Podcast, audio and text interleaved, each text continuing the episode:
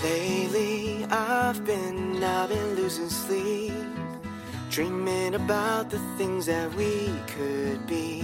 But baby, I 大家好，这里是 FM 二三零九幺四知乎日报，我是主播绵尾巴。我们今天的话题呢，依然是跟金像奖有关。问题是，金像奖的未来该如何发展？是否还有机会成为华语电影的奥斯卡呢？回答这个提问的依然是这位名叫 Sydney Carton 的知乎用户。他说：“基本没可能。题主不要说金马奖提携台湾电影，金马奖已经算是很泛华语视野了。”至少在奖项上对台湾电影的提携还比较克制。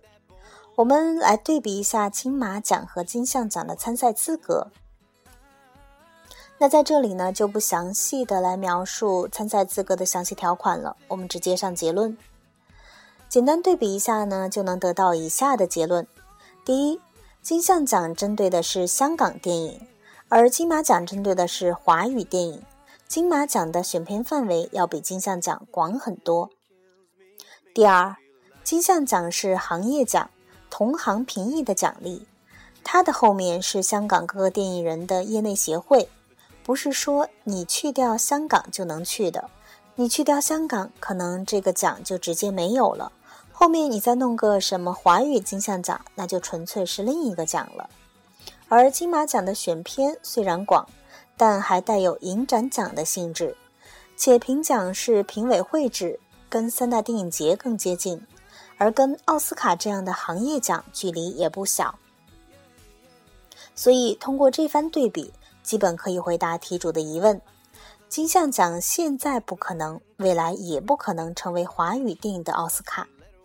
那么我们再来延伸的看一下这个问题：要成就一个华语的奥斯卡，需要具备哪些条件？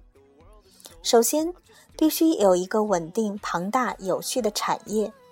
华语电影产业这些年发展很迅猛，但影片水准和行业秩序还谈不上。不过总体应该还是向上的。其次，要建立起泛华语电影圈的专业协会、行会类组织，这个难度非常大。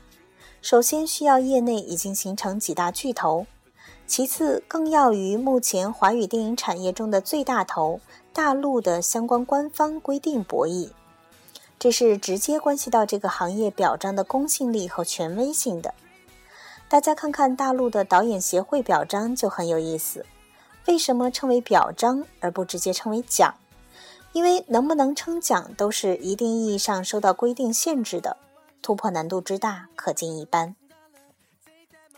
奥斯卡的正式名称是叫美国电影艺术与科学学院奖，叫这个名字是真有这样一个学院，而且这个学院是这个奖的主办单位，学院成员即有投票资格，学院成员都是资格老、有一定业内地位的电影人，华语电影圈还没有这样一个行业性、权威性聚齐的组织机构，也很难有。